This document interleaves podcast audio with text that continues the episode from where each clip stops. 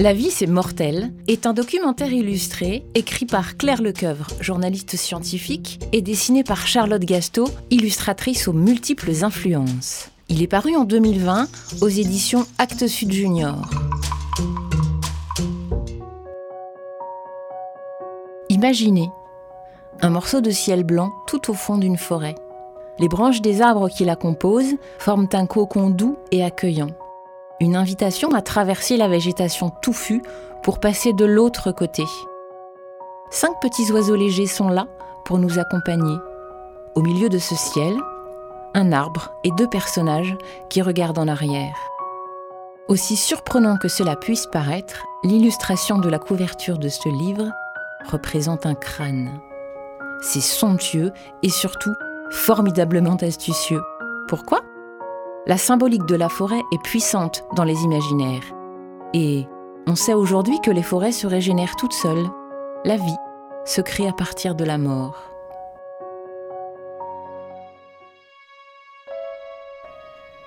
Je cite les premiers mots du livre. Tout ce qui est vivant meurt, c'est un cycle.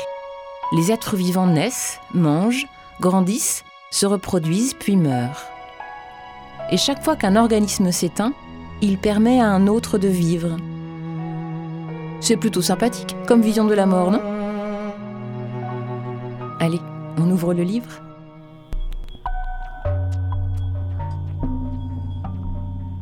Le sujet de la mort est abordé avec une juste distance.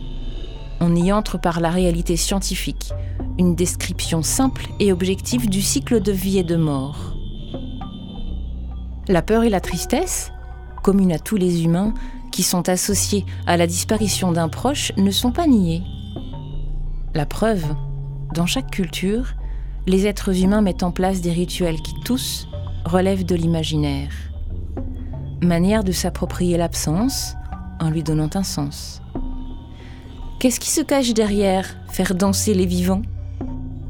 Les orchestres de jazz de la Nouvelle-Orléans qui accompagnent le cercueil, les pleureuses de l'Égypte antique et les tables et bancs en ciment dans les cimetières en Russie. Que trouverons-nous derrière l'astucieuse formule devenir immortel À la fois un questionnement sur nos manières de repousser la mort grâce à la médecine, mais aussi comment on conserve le souvenir entre rituels de commémoration et aujourd'hui nos vies numériques. Avec Palais cherche fantôme, on se demande où vont nos morts, ou leurs âmes. Les pyramides d'Égypte seraient-elles un exemple de palais? Et cette drôle de formule, écolo jusqu'au bout, nous parle des cimetières, jardins ou forêts qui poussent de plus en plus partout dans le monde. Ce livre est un coup de cœur de l'équipe du Musée des Confluences. Elle l'a choisi pour faire écho à l'exposition du parcours permanent Éternité, vision de l'au-delà, qui aborde le sujet de la mort en mettant en perspective nos questionnements contemporains avec ceux de civilisations d'époques variées. Claire Lecoeuvre nous intrigue, elle titille notre curiosité, elle nous montre qu'on est tous égaux face à la mort, et elle nous en présente une vision harmonieuse, rassurante puisque tout le monde partage les mêmes interrogations. Les illustrations de Charlotte Gasto sont une belle résonance au texte.